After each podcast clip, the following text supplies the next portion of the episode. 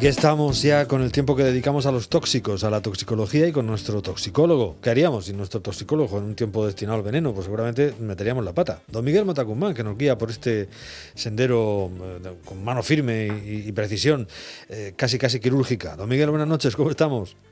Hola, buenas noches, ¿qué tal? Pues bien, no tan bien como usted, pero, pero bien, aquí se hace lo que se puede. Eh, ya verá usted lo que hemos preparado para hoy, le va a gustar.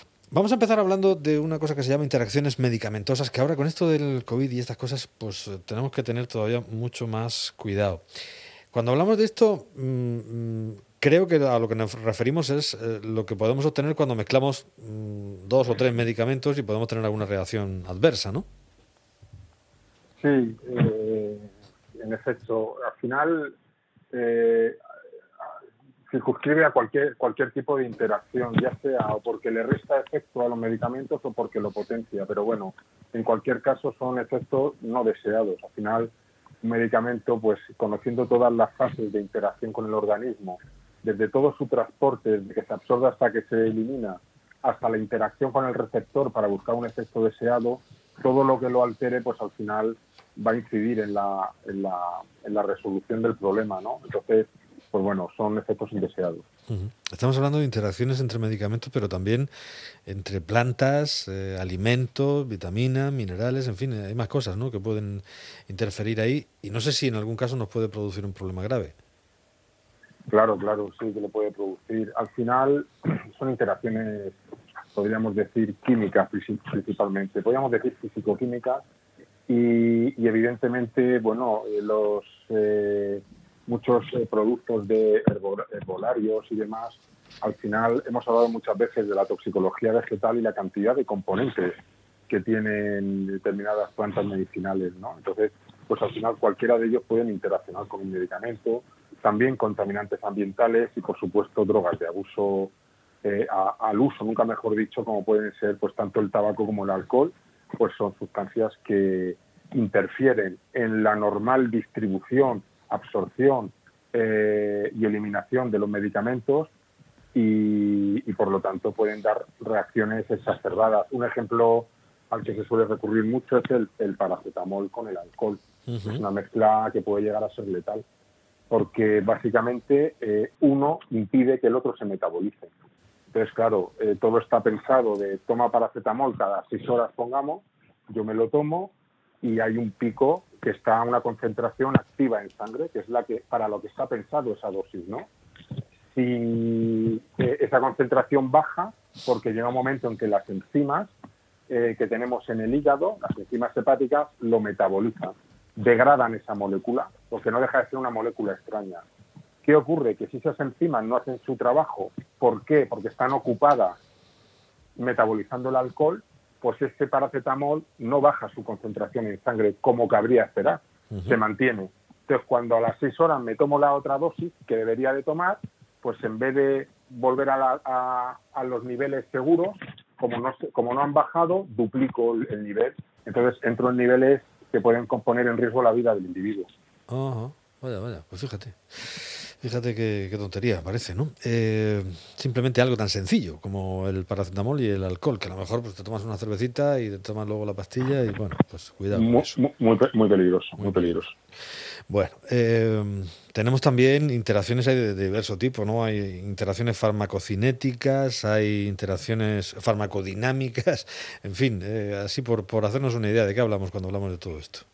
Bueno, la, farmacocinética es prima hermana de la toxicocinética, ¿no? Entonces, lo que, lo que estudia es todo el recorrido que hace el fármaco en el organismo.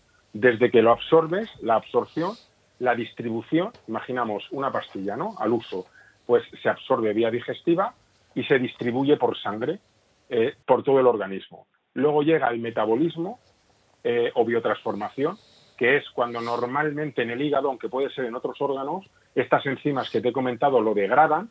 Y por último, la eliminación, que normalmente suele ser vía renal. Pero digo normalmente, ¿eh? la, eliminación puede ser también por leche, por sudor, por saliva, pero bueno, la principal es la renal. Eso es la farmacocinética, la cinética del fármaco. La farmacodinamia es lo que estudia la unión entre el fármaco y el receptor. Yo, me, me, yo utilizo un antihistamínico y va a los receptores histamínicos y ahí ejerce su efecto. Entonces, claro, las interacciones pueden ser eh, en la farmacocinética, que es la que te he comentado del alcohol y el paracetamol.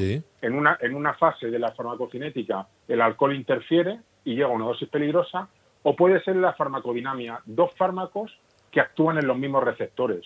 Entonces, lo que se produce es lo que se llama una sinergia de potenciación. Tienen el mismo efecto, entonces no solo duplica, sino que multiplica por n veces el efecto. Entonces puede llegar a una intoxicación. O puede ser al revés, que uno tenga un efecto y el otro tenga el efecto contrario, entonces se anulan. Se llama antagonismo. Entonces al final eh, te estás tomando un fármaco pero no te hace efecto porque te estás tomando con otra cosa que le resta su efecto porque actúa en el mismo receptor.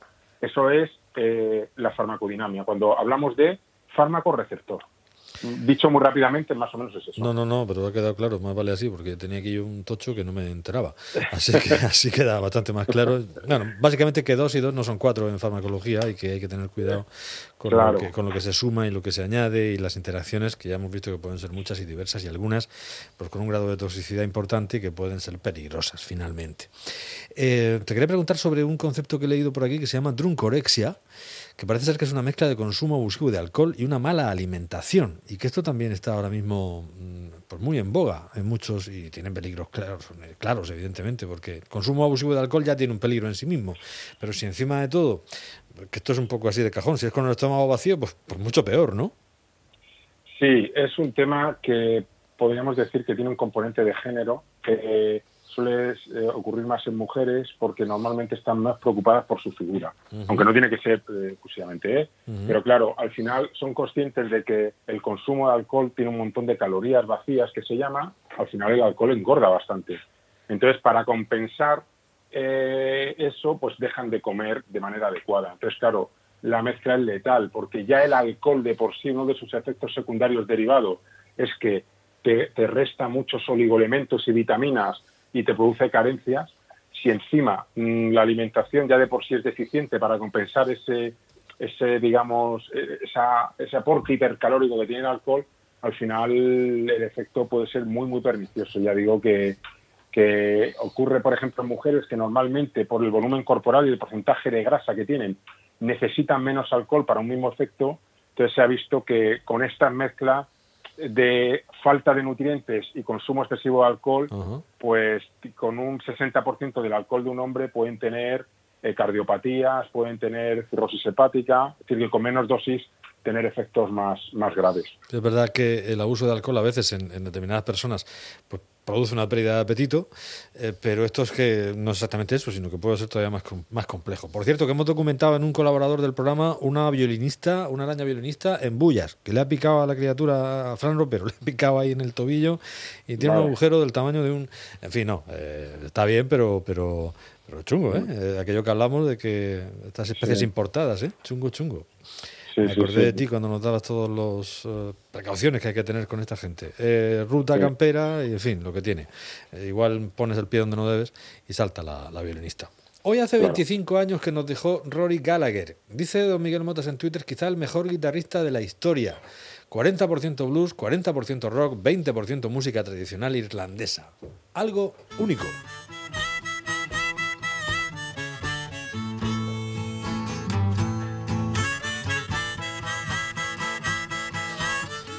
Y con este blues nos vamos a despedir. Se llama Bankers Blues. Es un tema de Rory Gallagher que hemos querido seleccionar hoy especialmente. Teníamos otra cosa prevista de un grande, muy grande, pero es igual, muy Matías.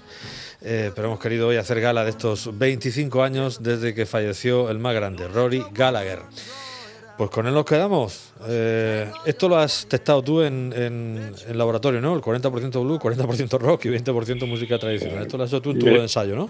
Me tiene fascinado. Es, eh, es un músico que cada, vez más me lo considero más grande, impresionante, impresionante. Pues como decía Rosendo, prometo estarte agradecido. Sí. Nos quedamos. Gran, gran, admirador de él, además. Esa canción, esa canción va dedicada precisamente a Rory Gallagher. Claro, Nos quedamos con ese Bunker Blues. Don Miguel, muchísimas gracias, un fuerte abrazo. Hasta la próxima semana.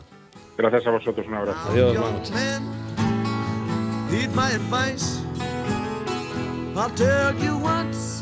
I mean, I'll tell you twice.